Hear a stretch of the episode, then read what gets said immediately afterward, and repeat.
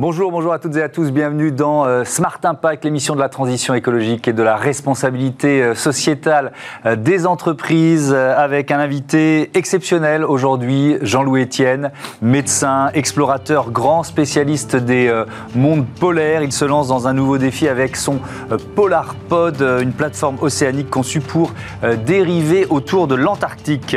Cette mission scientifique, c'est aussi un défi technologique, industriel. On verra comment c'est le rendent euh, possible, notamment Cégide, le leader du cloud euh, créé par euh, Jean-Michel Aulas. Et puis dans Smart IDs, une start-up à l'honneur, comme tous les jours, on découvrira Circule Egg ou comment transformer et valoriser les coquilles d'œufs. Voilà pour les titres, on prend la mer tout de suite avec Jean-Louis Etienne et le Polar Pod.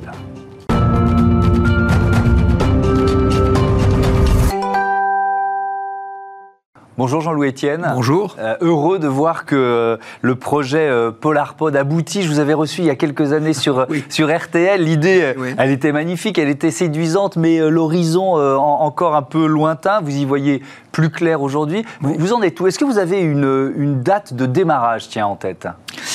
Alors la date de démarrage, si vous voulez, ça a été il y a quelques jours l'annonce officielle du, de l'expédition, parce que c'est un montage qui, qui, prend du temps, avec un démarrage dans le courant circumpolaire, donc mhm. cet, cet, océan qui fait le tour de l'Antarctique, en fin 2023. Fin 2023. Donc là, on se rapproche effectivement de l'échéance, parce qu'il va falloir construire le Polar Pod, etc. Donc euh, mhm on est, le processus est enclenché, on va dire. Alors, euh, ce, projet, ce PolarPod, euh, cette idée-là de, de tourner, ça va durer un an, c'est ça euh? Non, on ça a augmenté. Ça, a augmenté Oui, on nous a demandé, les chercheurs nous ont demandé de faire deux fois le tour de l'Antarctique. Donc ça prend plus de temps. Deux tours du monde, ça va prendre trois ans. Ça va prendre trois ans. C'est quoi les demandes des scientifiques, justement, des chercheurs? La première demande, c'était on a besoin de mesures in situ de longue durée. Ça veut dire on a besoin de s'installer sur cet océan. Là, on parle des 50e hurlants hein, que les marins du Vendée Globe euh, fréquentent tous les 4 ans. Difficile d'accès, loin, coûteux. Donc l'idée, c'était quel type de vaisseau permet de séjourner sur cet océan de tempête, on va dire, dans des bonnes conditions de sécurité et de confort. Donc le Polarpod permet ça. Et l'attente des scientifiques, grand 1, c'est un acteur majeur du climat. Vous voyez cet océan qui fait le tour de l'Antarctique. C'est un, acteur du courant circumpolaire mondial, du courant euh, océanique mondial. Et deuxièmement, c'est le principal puits de carbone océanique de la planète. Parce que cette immensité d'eau froide capte le CO2. Les eaux froides beaucoup plus mmh. que les eaux tempérées. Donc on, voit bien les enjeux environnementaux. Quoi. Il faut, Et c'est mal connu aujourd'hui, c'est ça? On sait que c'est un acteur majeur du climat. Euh, la performance sur la durée n'est pas connue. On va ramener une mesure, si vous voulez, qui va valider la performance de cet océan. Ce qu'attendent les chercheurs, c'est de savoir la performance vraiment de cet océan, de sa capacité à absorber le CO2. Mmh. Et la stabilité du Polar Pod, parce qu'il est très stable, même dans la grosse mer, ce tube, vous voyez, mmh. il est ancré dans des eaux profondes. Donc c'est ça qui lui donne la stabilité. Et à la surface, il y a un treillis, la mer nous passe à travers. Donc on n'est pas secoué par la vague. Hmm. Et cette stabilité va permettre de mesurer avec grande précision l'échange entre l'atmosphère et l'océan, notamment le CO2. Hmm. Alors, il fait quel, on va présenter un peu la bestiole, là. Il fait, il fait quel, quel, poids, quelle taille, ce ça Fait 1000 tonnes. 1000 tonnes. 1000 tonnes en charge. Ça fait 100 mètres de haut. Donc, 80 mètres sont sous la surface. Hmm. Personne n'habite sous la surface. C'est un flotteur avec un laisse de 150 tonnes au fond. C'est cette prise dans les eaux stables profondes qui lui donne sa, sa, stabilité. Il y, a, il y a trois marins de la marine marchande et quatre ingénieurs qui vont travailler à bord. Qui sont dans la nacelle au-dessus, Dans la nacelle au-dessus. Donc ce sont des professionnels, donc on nous a demandé de faire des études de mal de mer. Qu'est-ce qui se passe là-haut En fait, c'est une très grande stabilité pour les ans que j'ai évoqués. Nous avons fait des essais sur des maquettes, sur des bassins à vagues, à l'Ifremer à Brest, à, l'école centrale de Nantes. Et, donc, on se rend compte que c'est un navire extrêmement stable. Et alors, on va faire, on va regarder quelques images, un extrait de la vidéo de présentation pour comprendre déjà comment vous allez euh, l'emmener le, euh, jusque-là et le, et le mettre en place. Regardez. Pour répondre à l'attente des scientifiques, nous avons conçu le PolarPod. Sans motorisation, il sera tracté à l'horizontale. Ce vaisseau révolutionnaire répond à trois exigences. Être économique, écologique grâce aux énergies renouvelables et très stable dans la grosse mer. Arrivé dans le courant circumpolaire antarctique, le polarpod sera mis à la verticale par remplissage des ballasts à l'eau de mer. Le lest en béton de 150 tonnes, situé à 80 mètres de profondeur, assurera une grande stabilité dans cet océan de tempête que les marins ont baptisé les 50e hurlants. En, quoi c'est un vaisseau écologique, ce Polarpod, Jean-Louis Alors, euh, il n'a pas de moteur. Le moteur principal, c'est le courant le courant circumpolaire qui nous entraîne. Donc on va se déplacer à la vitesse du courant entre 0,5, 0,7 et 1 nœud, c'est-à-dire entre 1 et 2 km heure. Hein. et puis deuxièmement, on est autonome en énergie, puisqu'on a six éoliennes. Là, c'est un schéma ancien. Maintenant, on a six éoliennes mhm. qui vont nous donner de l'électricité suffisante avec deux packs de batteries qui vont stocker et qui nous donnent l'énergie électrique nécessaire pour l'ensemble de la mission. Mais alors, comment vous faites euh, s'il y a des icebergs, par exemple Il faut quand même pouvoir éviter? je, crois, que ça fait partie des rencontres possibles dans, ces coins-là. Vous avez raison, ça, c'est l'obstacle. Alors, d'abord, on va doucement et l'iceberg va lui aussi doucement. Donc, déjà, au radar, on va se dire tiens, on a peut-être une route de convergence on a peut-être des, vitesses de dérive différentes. Mmh. Et là, il faudra s'écarter de notre route. On a euh, il y a deux ailes de part et d'autre sur lesquelles on met des voiles asymétriques, ou d'un côté ou de l'autre, qui vont nous permettre de marcher en crabe un petit peu et de nous éloigner lentement euh, des icebergs. Ça, c'est le principal obstacle, effectivement. Euh, ce, courant-là circumpolaire, il, traverse, donc il parcourt combien de kilomètres? Et puis surtout, on, est dans plusieurs océans d'une certaine façon, c'est ça? Alors, c'est une courroie de transmission, on va dire, entre les trois océans, l'Atlantique, l'Indien et le Pacifique. C'est le seul océan qui fait le tour du monde sans rencontrer de terre. Vous voyez, il tourne autour.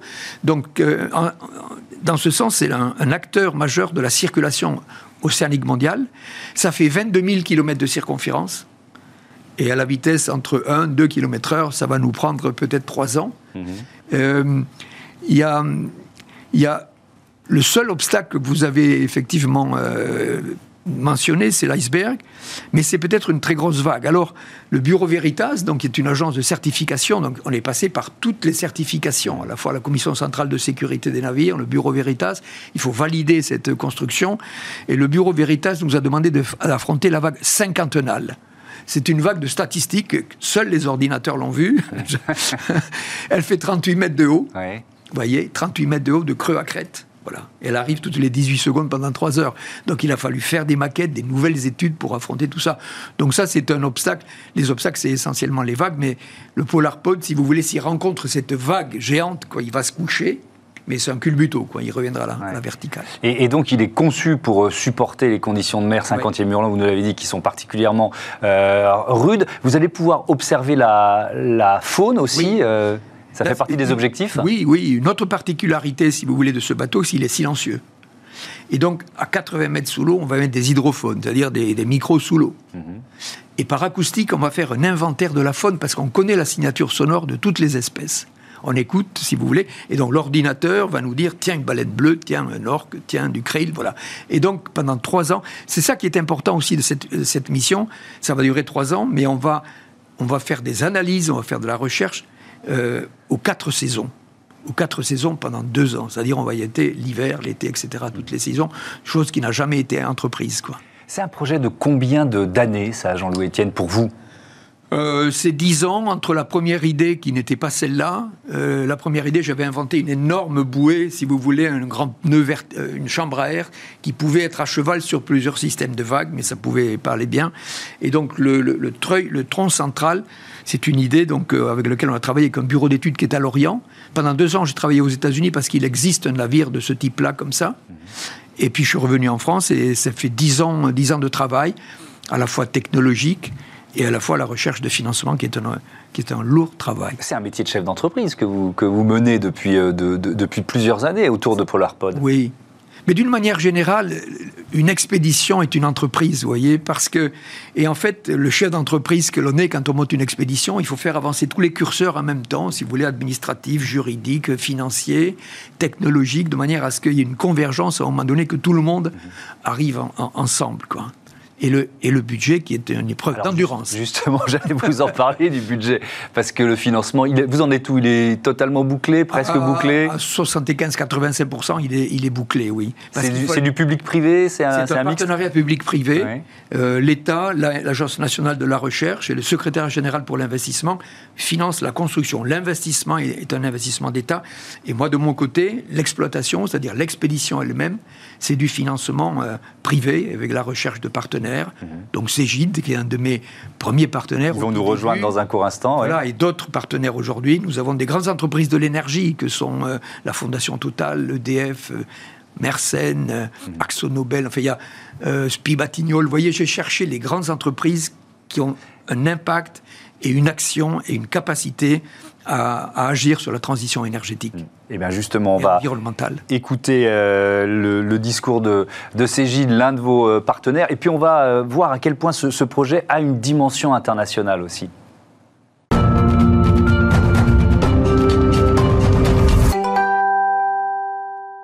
Pour parler de la dimension industrielle, internationale, pédagogique euh, de cette mission PolarPod, j'accueille Valérie Thomasin, directrice marketing et communication de Cégide. Bonjour. Bonjour Thomas. Bienvenue, euh, heureux de, de vous accueillir.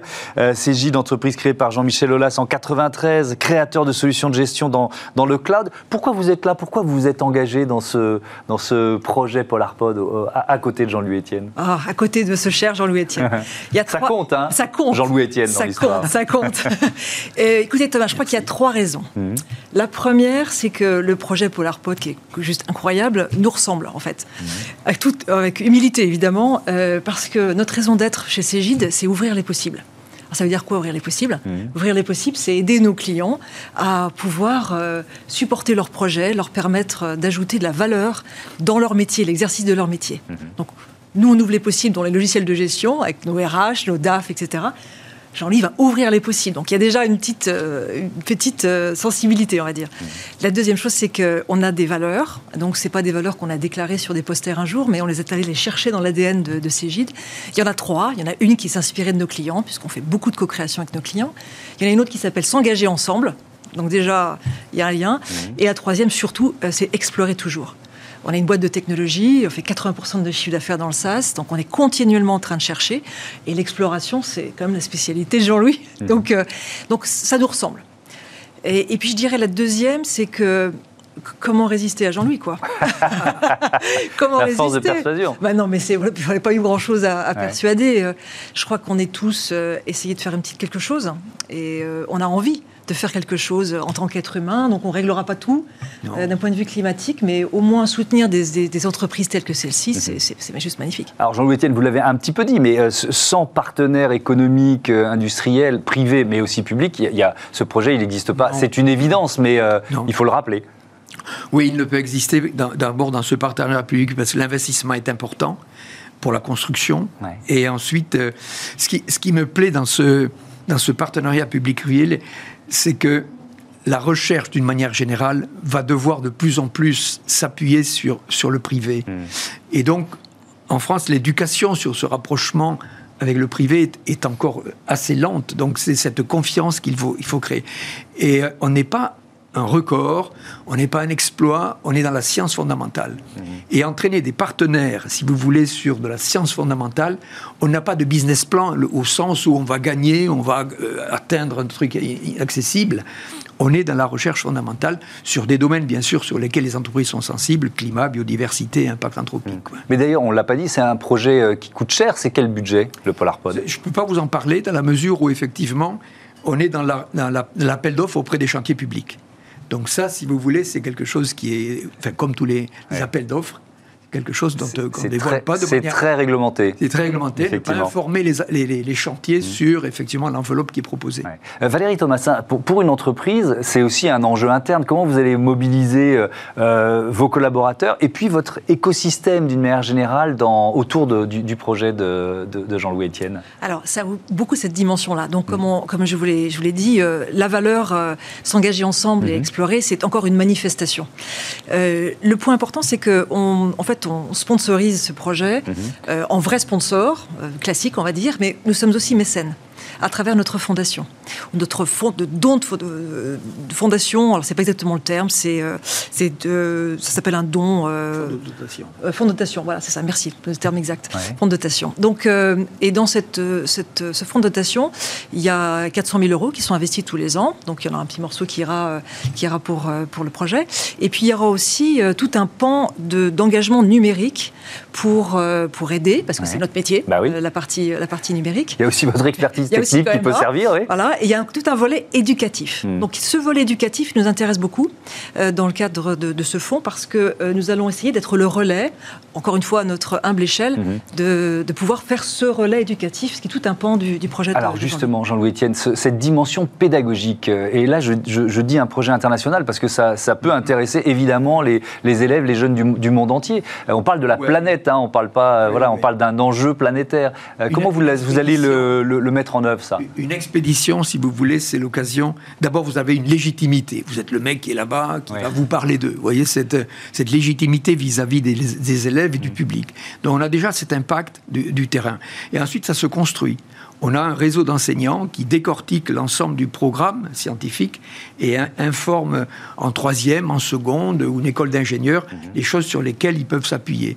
Je donne un exemple, le PolarPod était le, le, sujet du concours général des sciences de l'ingénieur en 2017. Le concours général, c'est les établissements scolaires qui recrutent leurs meilleurs élèves pour ce concours national. Donc on est déjà engagé dans un processus qui est, très très riche. Et le partage en temps réel aujourd'hui, on peut faire du direct si vous voulez, on peut faire visiter virtuellement euh, tout ça. Donc c'est une, une, manière très attractive de créer des passerelles pédagogiques. C'est très puissant en fait comme outil. Donc ça veut dire que vous, vous serez à bord pendant... Euh, pas les trois ans. Hein. oui, c'est ce que j'allais vous demander. vous allez faire le, vous allez faire le démarrage Je pense que je vais faire... Il y aura une relève d'équipage, je ne l'ai pas dit, mais effectivement, il y aura une relève d'équipage régulière tous les quoi? Tous les deux mois. Deux mois, d'accord. Personne ne va rester trois ans.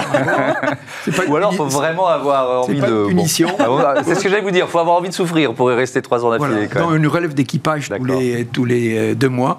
Et je, je, pense que je ferai euh, une relève de, sur chaque océan.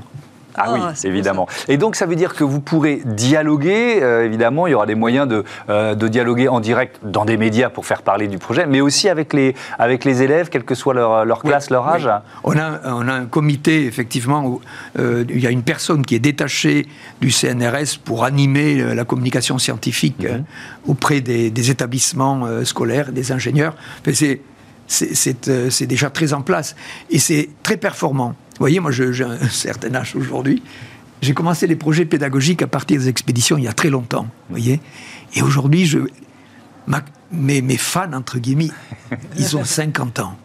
Ils ont mon âge. C'est un peu nous, oui. Ils ont mon âge. Des gens qui, qui, ont suivi, qui m'ont regardé quand j'étais au Vous nous avez fait rêver, vous avez fait rêver gamin. Oui. Et déjà, on avait, on avait déjà enclenché des projets pédagogiques qui étaient très performants. Quoi, et ils en ont entendu parler à l'école ou à la maison.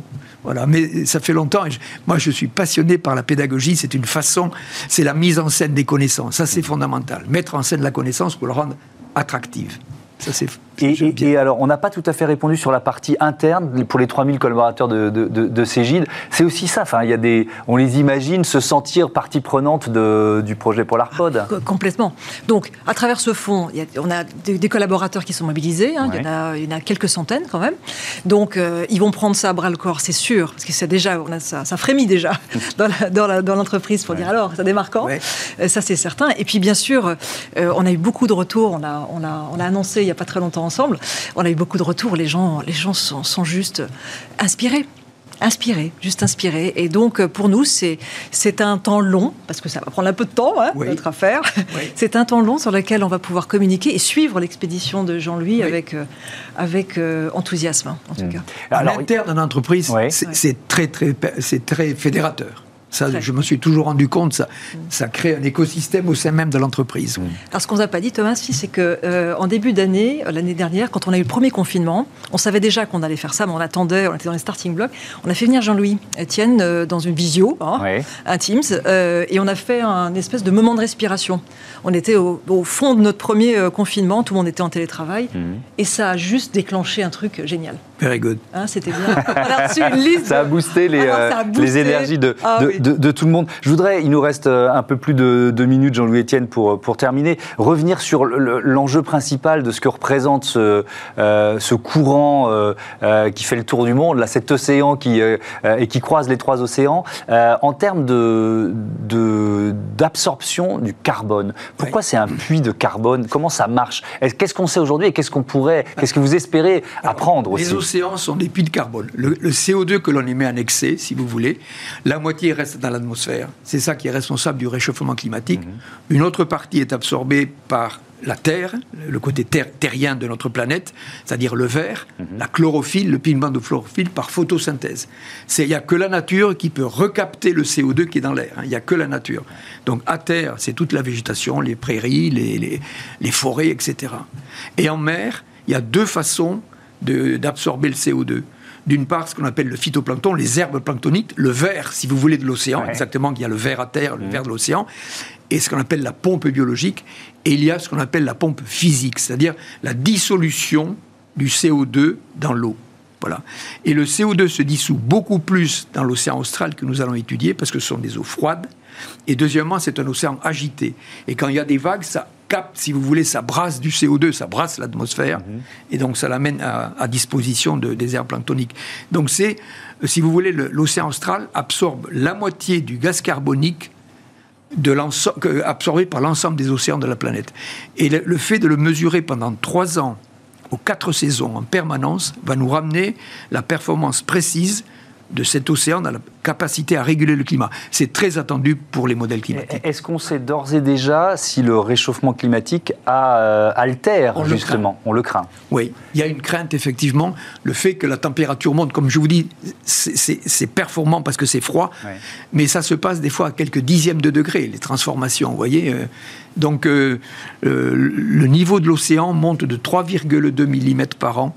la température de l'océan augmente l'océan absorbe 93%, c'est énorme, de l'excès de chaleur du réchauffement climatique, hmm. est absorbé par les océans.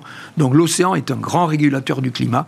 Et donc cette campagne qui est inédite va apporter de, beaucoup d'informations. Merci mille fois euh, Jean-Louis Etienne, merci, Valérie Thomasin. C'était passionnant de, de, vous recevoir et bon vent, on peut le dire là vraiment clairement, à, votre, à votre Polar Pod. Vous en manquerez pas, ça c'est sûr. 50e Hurlant, bon courage, on sera avec vous évidemment et on vous suivra euh, de très près. Tout de suite, c'est euh, Smart Ideas, une start-up à l'honneur.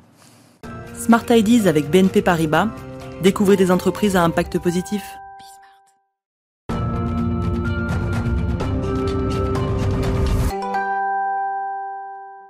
La bonne idée du jour est signée euh, Yacine Kabesh. Bonjour, vous êtes le fondateur de Circuleg. Alors racontez-moi quand, avec quelle idée vous l'avez créé Exact. Merci beaucoup. Donc, merci de nous donner l'opportunité de présenter notre entreprise. Donc, euh, Circuleg est né euh, bah, il y a un an, jour pour jour. On fête notre anniversaire aujourd'hui. Bon anniversaire. merci beaucoup. Et euh, donc, en fait, c'est donc il y a un an, j'étais j'étais étudiant à Gros Paris Tech, école d'ingénieur en agronomie et agroalimentaire. Mmh. Et j'avais pas spécialement de vocation d'entreprendre. Je voulais en fait juste me renseigner sur les thématiques du gaspillage alimentaire à l'échelle industrielle. Et donc là, pour ça, en fait, j'ai rencontré vraiment différents directeurs d'usines. Euh, et c'est là que je me suis rendu compte qu'en fait, il y avait 12 millions de tonnes de coproduits qui étaient rejetés par les industries agroalimentaires, qui étaient actuellement peu, voire pas valorisés du tout. Mhm. Et donc, euh, suite aux discussions, je me suis concentré en fait sur les directeurs de casseries. Donc, euh, les casseries, c'est des usines en fait qui cassent les œufs sépare le blanc du jaune et ensuite revendre ce blanc et ce jaune à d'autres industries agroalimentaires. Alors, on ne soupçonne pas qu'il que, y a ce marché-là aussi. Et donc, votre idée, c'est de récupérer, alors évidemment, récupérer les, les coquilles et les valoriser. Ça, ça suppose, ça suppose de faire quoi? Ça suppose quelle technologie Exactement, bah, c'est ça. En fait, nous, on, voilà, on part du principe que les coquilles en fait, ont une vraie valeur ajoutée. Et donc, pour ça, en fait, on a développé un procédé euh, innovant, dont d'ailleurs on vient de déposer le brevet, qui permet de séparer les deux constituants de la coquille. Donc, la coquille externe et la petite membrane qu'on connaît tous, blanchette on peut voir lorsqu'on est un œuf. Parce que chacune a de la valeur, Et, peut, et, peut, être utilisée dans, dans un circuit différent, c'est ça, Alors nous, pour l'instant, on, les valorise vers le même secteur, dans les, les mêmes secteurs. Donc en fait, la coquille externe, c'est riche à 98% de carbonate de calcium. En gros, c'est du calcium. Mmh. Et on les valorise euh, vers l'alimentation donc animale, du pet food, les animaux de compagnie, compléments alimentaires et cosmétiques parce que alors déjà c'est un meilleur impact environnemental parce qu'aujourd'hui l'alternative c'est le carbonate de calcium qui vient des carrières de calcaire et euh, donc, du coup, et en plus de meilleures propriétés nutritionnelles, bon, je vais passer le nom barbare, mais avec euh, moins de métaux lourds, moins de nanoparticules, etc. Donc ça, c'est pour la partie coquille. Et alors la membrane? La membrane, donc elle, c'est vraiment un produit innovant et à valeur ajoutée, à haute valeur ajoutée, parce qu'elle est riche en plein de biomolécules, donc notamment le collagène, l'acide hyaluronique, la chondroïtine sulfate. Et en fait, euh, la membrane en tant que telle, elle a des propriétés prouvées au niveau donc, du soutien de la fonction articulaire, la bonne santé de la peau et des cheveux. Et donc, euh, donc en fait, ces deux produits, voilà, on les valorise sur le marché du complément alimentaire, du pet food et de la cosmétique. Et donc, c'est 40 000 tonnes de coquilles disponibles en France chaque année, c'est ça? Exact, c'est 40 000 tonnes. Sur... Donc, c'est un marché assez gigantesque. Et, vous produisez une nouvelle matière première, c'est ça l'idée? Exact. En fait, en fait les, on récupère les coquilles, donc directement on-site, donc chez les casseries, ou en fait pour éviter tout le transport en amont. Et ensuite, donc, on les pulvérise, on, les, on le broie, hygiénise et forcément on sépare la coquille membrane et on les revend en tant que nouvelle matière première. Donc on fait le lien entre deux filières qui, n'existaient pas en fait, ce lien entre les filières de l'industrie agroalimentaire et les filières du cosmétique, complément alimentaire, etc. Alors c'est une idée euh, toute jeune, vous nous l'avez dit, vous fêtez vos, vos, un an, euh, vous êtes dans la phase de levée de fonds, c'est ça, vous en êtes où? Exactement. Donc alors aujourd'hui voilà, on a prouvé le, concept de séparation coquille membrane. Mhm. On est en train de faire donc le scale up, donc c'est la montée en échelle du prototype à la à tout simplement l'unité pilote. Mhm. Et donc on souhaite avoir une première usine en septembre 2021. Et donc forcément, il y a une levée de fonds qui est prévue donc en juin 2021. Donc on vient de commencer euh, ce qu'on appelle le roadshow, donc c'est-à-dire aller contacter les investisseurs, etc. Mmh. Vous êtes en train de découvrir ce, ce, que vous me disiez, ce métier d'entrepreneur. Complètement. Complètement. c'est quoi? C'est un apprentissage aussi, un nouvel apprentissage? C'est clairement un nouvel apprentissage. En fait, ce qui, enfin, voilà, je, on est tous heureux au sein de Circuler, enfin, en tout cas d'après les retours qu'on a, parce que justement, c'est un apprentissage constant. Tous les jours, on, on apprend de nouveaux sujets. Lorsqu'on mmh. on apprend un nouveau sujet, on le modèle parce que forcément à notre entreprise et ensuite on retraite, on passe un nouveau sujet. C'est ça qui est génial dans l'entrepreneuriat. Hmm. Quelle ambition vous avez? Parce que il y, a, pas pour ce que vous allez faire, ça n'existe pas aujourd'hui. Ce lien entre les deux filières n'a pas été fait, c'est ça? Non, c'est ça. Voilà, exactement. En France aujourd'hui, il y a personne qui euh, donc fait ce lien. Et euh, donc on a forcément des concurrents euh, en Europe et aux États-Unis, mais voilà, c'est aujourd'hui, c'est ils n'ont pas cette vocation en tout cas de avoir un modèle et positionner en fait leur machine à la, sortie de toutes les casseries euh, de France ou du monde. Mmh. Et, donc, quelle est l'ambition d'une entreprise comme Circuleg, toute jeune comme, euh, comme ça? Alors, bah, l'ambition, déjà, c'est voilà, aujourd'hui, nous, la coquille d'œuf, c'est une preuve de concept. C'est-à-dire que voilà, on comprend, il y a toute une réglementation liée aux sous-produits animaux, le marketing, forcément, rendre un coproduit qui était donc un déchet en quelque chose de sexy pour d'autres filières, euh, d'autres filières. Et donc aujourd'hui, voilà, on commence sur les coquilles d'œufs, mais demain, ce qu'on souhaite, c'est reproduire ce modèle-là sur tous les coproduits. Et eh ben voilà, c'est ce qu'on vous souhaite. Merci beaucoup. Merci euh, Yacine Cabèche. Bon vent à, à Circuleg. À bientôt sur euh, Bismart. Voilà, c'est la fin de euh, cette émission. Vous pouvez nous retrouver sur bismart.fr évidemment, ou alors sur les box. les horaires de diffusion, vous les connaissez. C'est 9h, midi et 20h30. Bismart, la chaîne des audacieux et des audacieuses. Salut à toutes et à tous.